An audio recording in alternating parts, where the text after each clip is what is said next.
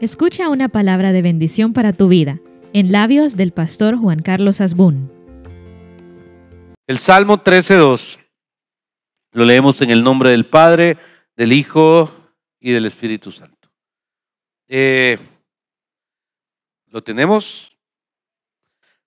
Quizá vamos a leer desde el 1, fíjese. Solo permítame. Qué bueno ver rostros que tenía ratitos de no ver. Me llena de mucha alegría saber que estamos conectados y que seguimos compartiendo visión y, misión. Dice el texto, ¿hasta cuándo Jehová me olvidarás para siempre? ¿Hasta cuándo esconderás tu rostro de mí? ¿Hasta cuándo pondré consejos en mi alma? Con tristeza en mi corazón cada día, ¿hasta cuándo será enaltecido mi enemigo sobre mí? Mira, respóndeme, oh Jehová, Dios mío, alumbra mis ojos para que no duerma de muerte. Padre, háblenos en esta hora, enséñanos lo que tienes para nosotros, en el nombre de Jesús. Amén. Eh, complejo tratar de, de entender que puede haber una vida sin problemas. Pero quizá lo primero es crear cierta diferencia en el día a día de los problemas y realmente en los problemas serios. Porque el día a día de los problemas, ahí están. Y Rodrigo, cuando pasa el tiempo aprendes a no prestarle atención a los problemas del día a día. Simplemente hoy aparecen y pasado mañana desaparecen. Entonces, ¿para qué le vas a dedicar energía, recursos, tiempo a problemas del día a día? ¿Eh? Que tu vecina es neurótica y ¿qué vas a hacer? Nada. Si te vive amenazando con darle algo al, chucho, al gato, nada. Si tu jefe, vos sabes que el día lunes y martes llega eh, drinqueado y de mal humor y, explotando, ¿qué vas a hacer? Nada, no es problema. Drinqueado, término de Juan Carlos que se refiere a alcoholizado, para aquellos que no, no entienden esa terminología. Ok. Pero hay problemas que sí hay que prestarles atención. Quiero que partamos un poquito de la diferencia. Dos, eh, normalmente la sobrevivencia, que es el tema, no debe verse como algo permanente, sino que solo como una etapa para llegar a otro, a otro lugar. Estamos, ¿ok? Por mucho tiempo fui capellán de la Británica, de un programa que se llama eh, ¿cómo se llamaba? Eh, eh, Jesús no sé qué, que, era muy bonito, del programa para niños de la Británica, y al mismo, eso era en la tarde los miércoles y en la mañana en la comunidad de Israel, en una escuelita que está ahí. Les predicaba lo mismo, les compartía lo mismo. Caminando por, con Jesús se llamaba. Y en la mañana compartía en la escuelita el día miércoles y en la tarde en la Británica. Lo mismo, Israel. Pero de repente me di cuenta que en la Británica había necesidad de psiquiatras, de psicólogos, de consejeros, y, en, en, la comunidad de Israel, en la escuelita, no. ¿Y sabe cuál era la diferencia, creo yo? Que en la, en la británica había obviamente un poco más de espacio, pero aunque el, niño tenía una capacidad y una opción de estudio, de, estudio de idiomas y de muchas cosas, sufría más estados depresivos, de tristeza, de soledad, de abandono, que el que estudiaba en la escuelita de la comunidad de Israel. Y le voy a explicar que ahí pude darme cuenta de que en el niño de la comunidad de Israel probablemente tenía un día a día de sobrevivencia. Entonces no le, no le daba tiempo de pensar en, eh, en quererse morir, no podía. En cambio, en el otro lado había que luchar contra eso. Quiero sustentarle bien estos argumentos porque hablar de sobrevivencia nos tiene que llevar también a un punto importante, definir que solo es parte de una etapa, pero no te puedes quedar ahí. Tres, uno tiene que definir si la sobrevivencia en la que está es consecuencia de un problema. ¿Ok? Estoy sin empleo desde hace dos años. Entonces, ¿qué estoy haciendo? Sobreviviendo. Estoy en una crisis sentimental desde que nací, me dijo una persona. Me explotó la cabeza. Me encantó. O sea, esta tipa corintellado se queda chiquita. Porque así me dijo. Mire, pastor, yo vivo en una crisis sentimental romántica desde que nací. Pensé que me iba a decir un año, no, desde que nací. Ok. Y entonces, eh, sí, y entonces, bueno, ¿qué les puedo decir? Sin embargo, uno tiene que definir este punto alrededor de si la sobrevivencia en la que vivo es consecuencia de, número uno, mía. Es mi consecuencia. Estoy en esta situación porque no estudié. Estoy en esta situación porque eh, malversé. Estoy en esta situación porque me abandoné. Estoy aquí. Eso es mi consecuencia. Es mi error. La segunda es si lo que estás atravesando para sobrevivir es consecuencia de otros, porque también puede existir eso. ¿Cuál es la consecuencia de las malas decisiones que otros tomaron y que te terminaron afectando a ti? También es una variable, ¿ok? Porque de repente dependes de alguien, pones todo eh, tu tesón, tu ánimo, tu anhelo en esa persona y en lo que va a hacer, toma una mala decisión y cuando menos siente, ¡prac! se quiebra. ¿Ok? Y el tercero es que los problemas muchas veces no son consecuencia ni mía, de mis errores, ni de otros, sino que circunstanciales. Y entonces aquí no hay a quién culpar, porque en eso, por ejemplo, le doy un caso, el COVID. El COVID es bien curioso. Me acuerdo, hace cuatro años, a esta fecha, su servidor estaba en Seúl, Corea. Un día miércoles bajé, eh, me fui a dormir en el hotel, ahí en, en la Ganman, en la calle, eh, que ahí nos tenían, todo normal. Me levanté a desayunar al día siguiente, y encontré un mundo surreal. Todos en el hotel con unas cosas que se llaman mascarillas. Todos con unos aparatos que le ponían a uno en la frente para ver la temperatura. Eh, todos con unos chunchitos como con agua para poner los pies. Y de repente, pero de o sea, ahí no, no, no había, vamos a ver cómo lo hacemos, sino que es una sociedad que se detectó un caso de COVID en Corea el día miércoles y el jueves el país se activó de manera total. Bueno, yo sorprendido, eh, vine al Salvador y cuando vine con la mascarilla yo parecía ridículo, le soy honesto. hice, un, hice un experimento social y me fui al Super Selectos con la mascarilla y lo que yo vi era que la gente se burlaba y se reía de que yo andaba mascarilla. Dos semanas después eso vino y nos devastó. Tres cosas que hay que saber ver de una manera distinta. ¿Por qué? Porque yo no voy a sobrevivir culpando a otros, el rollo es mío. Yo no voy a sobrevivir culpando, culpándome yo si el rollo de otros. Y yo no voy a sobrevivir sintiéndome el más desgraciado e infeliz del mundo en un proceso espiritual o material si realmente no entiendo que pasó porque pasó. Dos, el amor de Dios es algo indubitable en nuestra vida. Un día de estos me llama alguien que quiero mucho, muchísimo. Y me dice, pastor, usted me puede venir a recoger. Y estaba alcoholizado, estaba lejos de la ciudad, no sabía ni dónde estaba. Y entonces con mucho gusto de alguien que yo amo un montón, eh, un miembro de la congregación, mándeme la ubicación y terminé en algún lugar esa tarde. Eh, obviamente me pide si podía remolcar el carro, le dije que no, porque, porque no. No, no, no, no, no, no, ya, ya me ha acabado bumper de mi carro por ir jalando carros con pita. Más que no andaba en sus cabales, capaz me lo podía terminar sembrando. Entonces le dije, mira, yo prefiero grúa. Pero la cosa es que me lo traje en el carro antes de irlo a dejar. Y me llamó la atención que llamó al pastor y no llamó a la familia, no llamó al esposo. O sea, qué bonito. En el fondo, qué bonito porque eso quiere decir que hay confianza. Y entonces terminamos en la plática y me dice en el camino, mire, yo siento que con mis errores eh, las personas me han dejado de querer. Sí, le dije, es probable que sí, porque todos los seres humanos manejamos un nivel de expectativa sobre otros. Y cuando ese nivel de expectativa decae, obviamente, no es que dejamos de querer, pero hay como una desilusión, ¿verdad? Y en esa desilusión, obviamente, eh, ponemos en duda el cariño, el respeto, eh, lo que usted quiera. Pero hay alguien que nunca te va a dejar de amar. No, ¿cómo no? Me dijo, yo sé que también Dios lo deja de amar a uno. No. Desde el primer día que le conociste, desde siempre, aunque a pesar de cualquiera sean tus errores, el amor de Dios es la única constante. Porque es una constante que no depende ni de tu buen comportamiento ni de tu mal comportamiento. Porque el amor de Dios, dice la palabra, nunca deja de ser.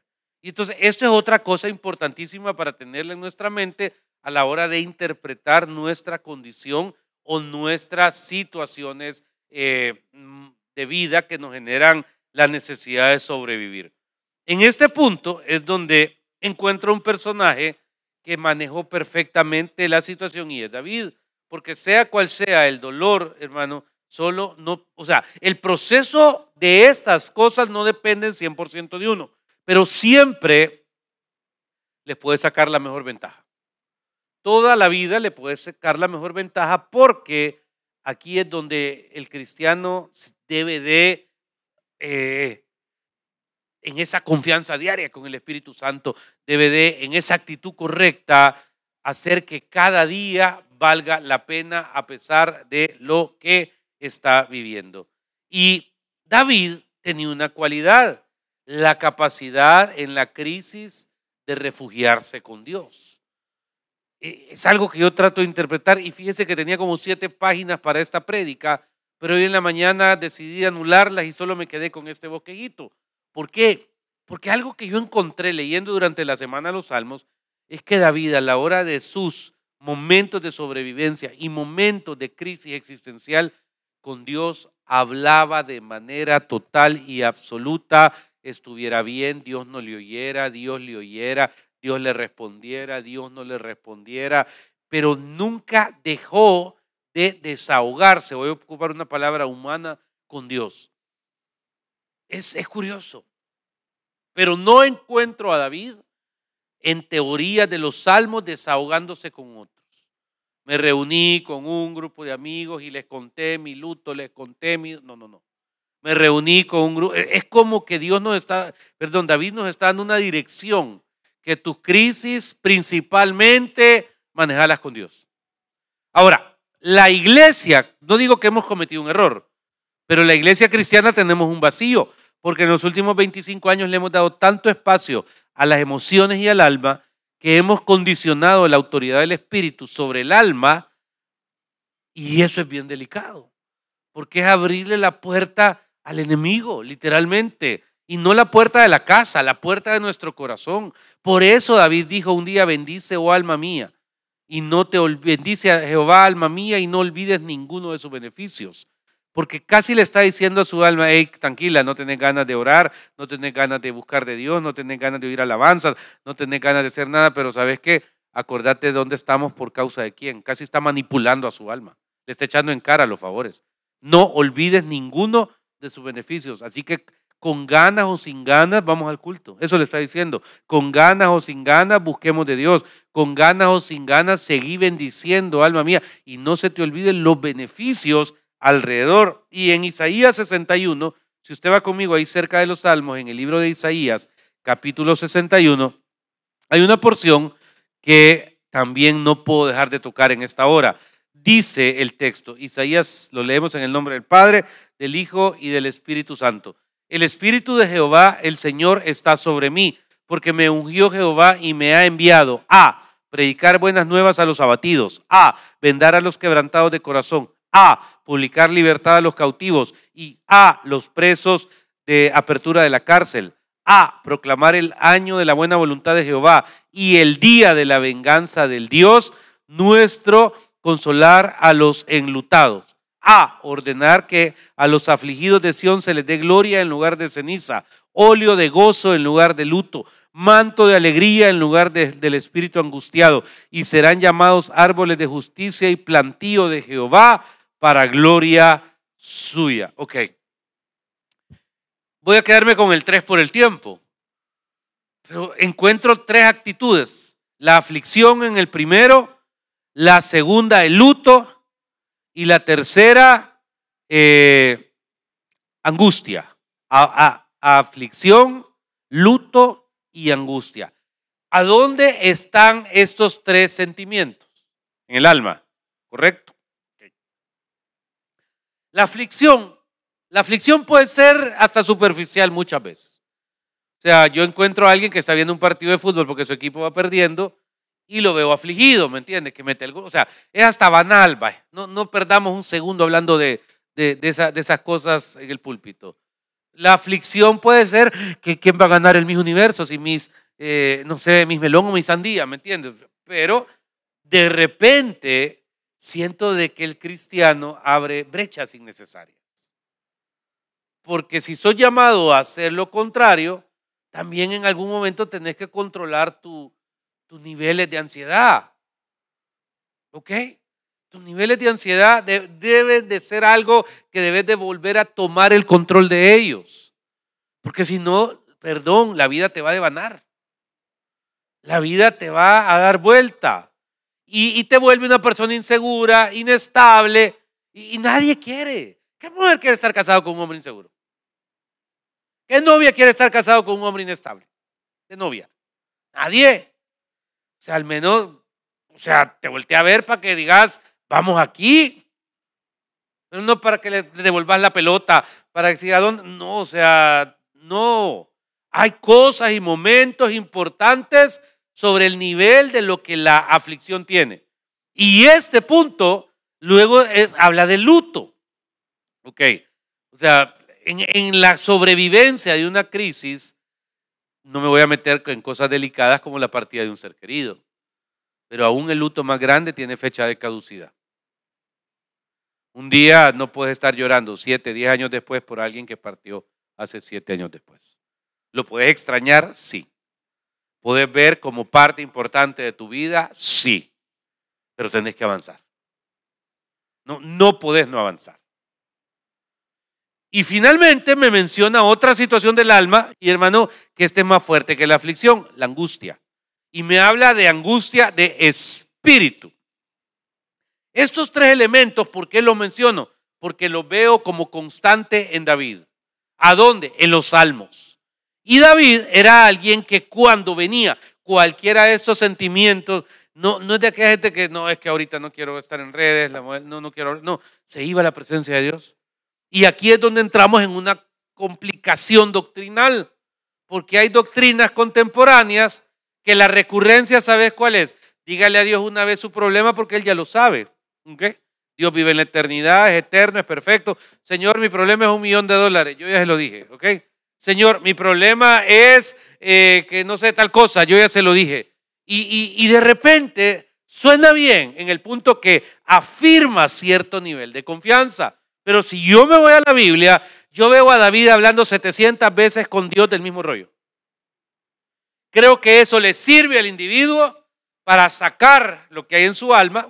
Gracias a Dios porque este día no pasó lo que yo quería que pasara. Nos vemos mañana. Buenas noches. Buenos días Dios. Espero que este día pase lo que quiero que pase. Buenos días. No gracias a Dios porque hoy en la noche no pasó lo que en la mañana te pedí que pasara. Buenas noches. Gracias. Pero en esa constante y en ese permanente eh, vinculación entre Dios y usted, si sucede o no con el tiempo se vuelve así irrelevante.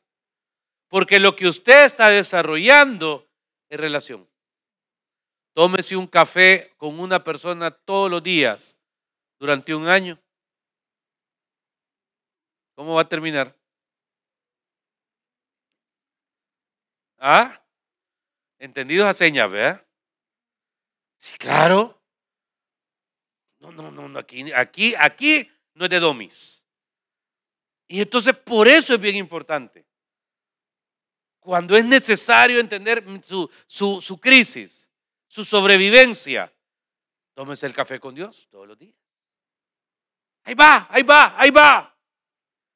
Y entonces, aquí encuentro otra cosa alrededor de, eh, de la sobrevivencia y es, aquí son cuatro consejos míos, si usted me los permite. Estos son míos, es mi experiencia que me ha, me ha servido del punto A al punto a saber en el que pueda estar.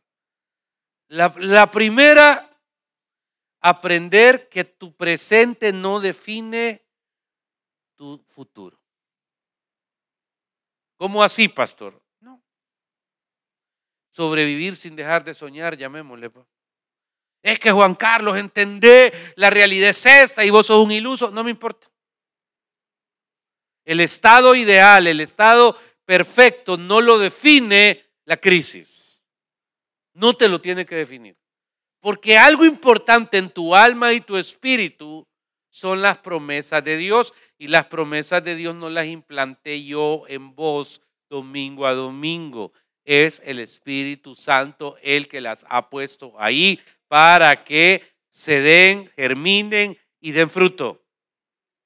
Y muchas veces la realidad es tan cruel que quiere arrancar de raíz esas promesas y que nadie robe tus promesas. Entonces, encuentro gente que en el día a día está sobreviviendo, pero parece, así se lo digo con respeto, muerto viviente. ¿Cómo se llaman? Zombies, ¿verdad? Sí, ok. ¿Por qué? Porque no, no, no, no, no, no han cuidado sus promesas. Y sus promesas, si Dios las puso, es por algo. Dos, aquí en este punto, hermano, creo que tiene que identificar dónde está la falta para hacer la reparación. ¿A dónde hace falta la reparación? Si un carro está goteando líquido refrigerante, ¿cuál es el problema? A ver, los que se la llevan de mecánica. Yo no sé nada de mecánica. Yo abro el capó del carro y me pongo a ver y honestamente no sé dónde va el Strikinai con el crossover ni con el Tilawin. Pero bueno, si está goteando líquido refrigerante, ¿dónde está el problema? Víctor. Vaya, está calentando la manguera, todo eso tiene. Hay una línea, ok. Entonces, no aproveche ese tiempo para hacer otra cosa importante espiritualmente, que el Señor le muestre dónde hace falta la reparación. Y ahí agárrese, porque cuando Dios habla, habla. Estamos. Ahí no hay tintas medias. Tres.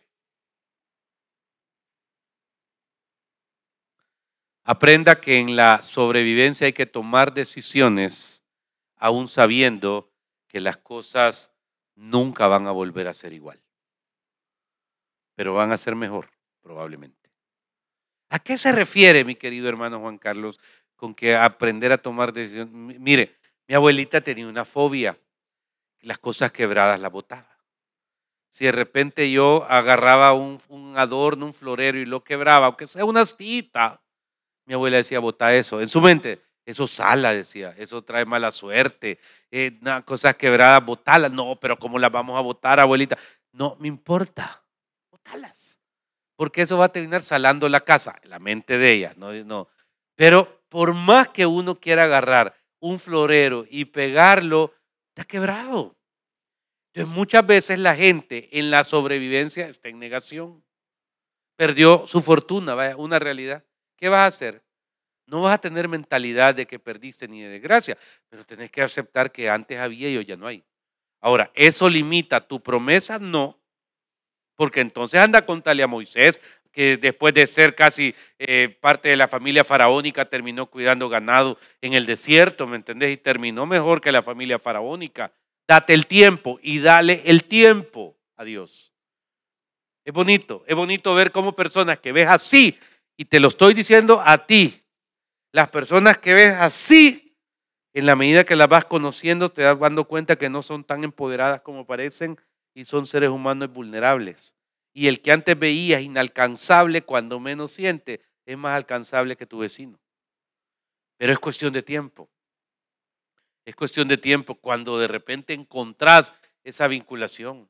Y sobre esto es donde uno tiene que tomar decisiones entendiendo que las cosas para en la sobrevivencia no van a ser igual. Y, uno no puede vivir llorando por el pasado, no puede vivir, ay, cómo extraño tal. No, ni modo. Es que yo extraño las cherries. Hay jocotes, mamita. Enjoy them. Me, explico. O sea, sí, eh, o sea, el marachino cherry lo vas a disfrutar un día, pero, pero ahorita enjoy de jocotes. Sobre esto es donde uno tiene en la realidad que decir que tenés iglesia, tenés casa de Dios, tenés lugar donde buscar de Dios. En la crisis. Cuarta, el Salmo 18.2, ¿qué dice? Veamos qué dice. Salmo 18.2, lo leemos en el nombre del Padre, del Hijo y del Espíritu Santo de Dios. Creo que este es. Jehová, roca mía y castillo mío, mi libertador Dios mío, fortaleza mía, en Él confiaré. Mi escudo y la fuerza de mi salvación, mi alto refugio. Invocaré a Jehová, quien es digno de ser alabado, y seré salvo de mis enemigos. Pero ¿sabe qué es lo más poderoso? Lo que no leí. Porque toda esta declaración de seguridad y confianza nace en el uno diciendo te amo Jehová. Porque sin esa vinculación de amor entre Dios y tú, la sobrevivencia va a ser insípida. Pero cuando esa sobrevivencia hay un vínculo, mi estimado, trasciende cualquier cosa. Como le digo, para mí es la manera en que yo lo he visto. Le doy dos más. Creo yo que tenemos que tener disciplinas espirituales. Si aquí entre nosotros hay gente indisciplinada, en serio, no me voy a meter mucho ahí. Pero las disciplinas espirituales son importantes. No me importa que te puedas la Biblia o que no puedas ningún versículo. No me importa que te la jugué. No, no, no, no. Las disciplinas espirituales, estés aquí, estés en la China, estés en Buenos Aires, estés donde estés.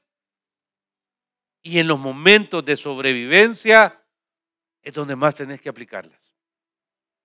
Congregarse es una de ellas. Actar con Dios en lo que usted quiera, eso a mí me funciona. Y finalmente, hermano, entender de que cuando hay momentos para sobrevivir, y David nos da un caso, y vaya por favor conmigo a primera de Samuel 21. esta parte de David es medio complicada. David ya era ampliamente reconocido en Israel, ya estaba casi designado como el sucesor de Saúl, la gente ya lo reconocía y de repente comenzó la hipocresía entre Saúl y David. Pero ahí estaban, pero un día Saúl se hartó y lo mandó a matar. O sea, como que dice, estoy ya harto, ¿eh? Y ya no pudo, o sea, uno tiene que aprender a reprimir sus emociones negativas. Eso de terminar como lobas heridas agarrándonos del pelo, drag queens en acción, no. Uno tiene que aprender a decir, hey, este men yo no lo soporto, Señor. Ayúdame porque no es correcto. ¿Ok? Ayúdame, no está bien, no está bien. Como cristiano no está bien que yo deteste a alguien. Y entonces venir delante de él. Pero en el caso de Saúl, tiró la raya, lo mandó a matar y tuvo que salir huyendo David. Y en el versículo número 8 dice, ah, perdón, en el 7 del capítulo 21, y estaba ahí aquel día detenido delante de Jehová, uno de los siervos de Saúl, cuyo nombre era Doeg, Edomita, el principal de los pastores de Saúl. Y David dijo a Imelec, ¿no tienes aquí mano, lanza o espada? Porque no tomé mi mano, ni espada, ni armas, por cuanto la orden del rey era premiante. O sea, este salió huyendo en calzoncillo, literal. Y el sacerdote respondió, la espada de Goliat del Filisteo, al que tú venciste en el valle de Ela, está aquí envuelta en un velo detrás del efod. Si quieres, tómala y tómala, porque aquí no hay otra sino esa. Y David dijo, ninguna como ella. Pausa separada del mensaje. Qué curioso, mire, este era un trofeo de guerra gigantesco, ¿ok? Y estaba envuelto en un par de sábanas atrás de una tela de, de cuña. ¿Qué valor, cómo pierden valor las cosas? Porque eso era un símbolo para Israel. Y de repente se fue dejando y se fue dejando. Ah, sí, ahí está, ¿dónde Ahí abajo de esas cajas, ahí está la, la espada que ocupaste para matar a Goliat, la que era de Goliat. Si la querés, agarrarla. Aquí es donde veo algo bien importante en el corazón de David, que es digno de una predica de una hora. No se aferra a las cosas. ¿Ok? No se aferra a las cosas. Esto es mío. No. Carros van, carros vienen, chunches van, chunches vienen. O sea, no se ha agarrado con nada. ¿Por qué? Porque en la sobrevivencia, ¿qué va a hacer? Y entonces va, después que le da la espada, vea esto, aquí quiero llegar. Esto era comercial. Y levantándose David de aquí, dice, huyó de la presencia de Saúl y se fue a Aquis, rey de Gat. Y los siervos de Aquis le dijeron, no es este David el rey de la tierra. Fíjense cómo lo identificaban. No es este de quien cantaban en la danza diciendo, hirió Saúl a sus miles y David a sus diez miles. Y David puso en su corazón estas palabras y tuvo tan gran temor del rey de Gad. Vaya, esto se llama sobrevivir. David en crisis, David huyendo, David sin pisto, David sin amigos. Y termina yéndose a una tierra enemiga que él mismo había masacrado gente peleando por Israel. Y cuando lo ve el rey, le dice, este no es el que nos vino a dar jaque hace un año, este no es el que vino y arrasó la tierra, este no es el que vino y que en todas las radios cantaban, David mató a sus diez miles, o sea, era trending topic en todos lados, era una persona influyente y David le entró miedo, pues, porque dijo, me van a matar, aquí me tienen en la manita. Y vea entonces qué hace. Y en el 13, y cambió su manera de comportarse delante de ellos. Y se fingió loco entre ellos y escribía en las portadas de las puertas y dejaba correr la saliva de su baba y dijo aquí a sus siervos, he aquí que este hombre demente, ¿por qué me lo habéis traído a mí? ¿Acaso me faltan locos para que hayáis traído a este que hiciese de loco delante de mí? ¿Qué haces en la sobrevivencia? Mantener el orgullo, mantener la dignidad de fe. ¿Ok? Ah, es que yo soy fulano. Si hubiera dicho sí, yo, ¡pum!, le dan jaque. ¿Qué tuvo que hacer? Ah, el rey David. ¿Está aquí, iglesia? ¿Está aquí? Ok. Y entonces, a ver, Echevaba, quiero, no, broma. Practique. Y entonces, dice este man en el otro lado, ¿y qué pasó después? Y ya con esto termino la reflexión. ¿Por qué? Porque en el 22, yéndose luego David de ahí, huyó a la cueva de Adulam. Y cuando sus hermanos y toda la casa de su padre lo supieron, vinieron a él.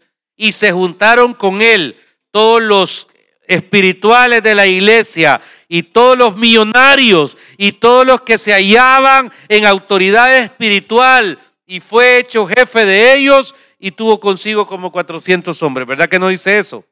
¿Qué dice? Los afligidos, los endeudados, los que estaban en amargura de espíritu, la lacra.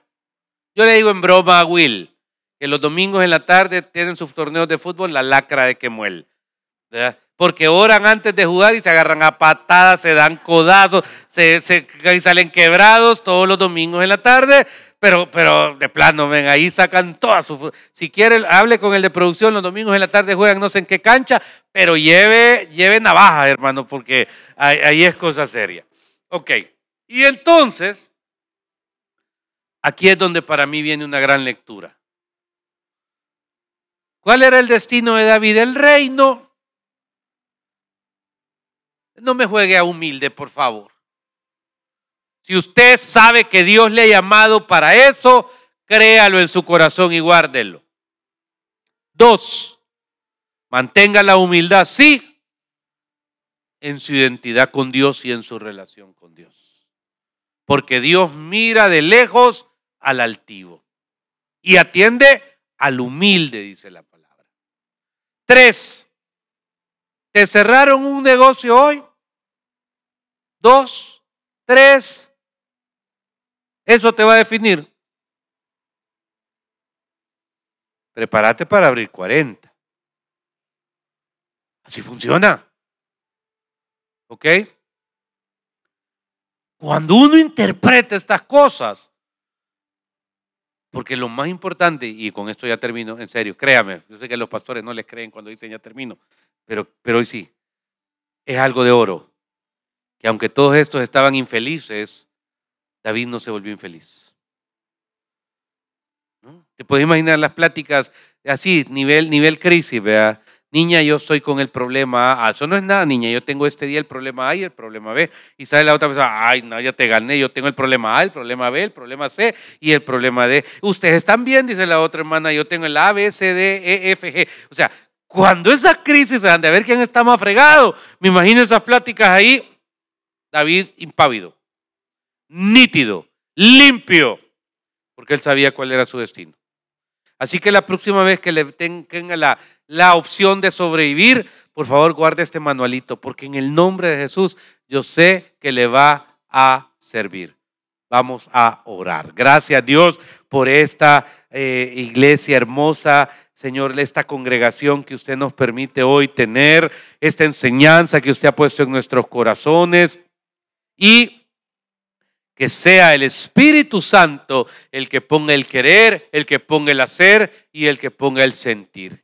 Gracias Dios. Oramos por cada persona. Y si hubiera alguien sin Cristo que nunca le ha recibido y quiere aceptarle en su corazón, ahí donde está pueda decirle hoy, Señor, hoy te recibo como mi único y mi suficiente Salvador personal. Hoy te acepto en mi corazón y te pido vivir en tus planes y tus propósitos. Reconozco la cruz como el lugar donde alcanzo perdón de pecado, salvación y vida eterna. En el nombre de Jesús. Gracias por acompañarnos en este podcast. No olvides compartirlo. Dios te bendiga.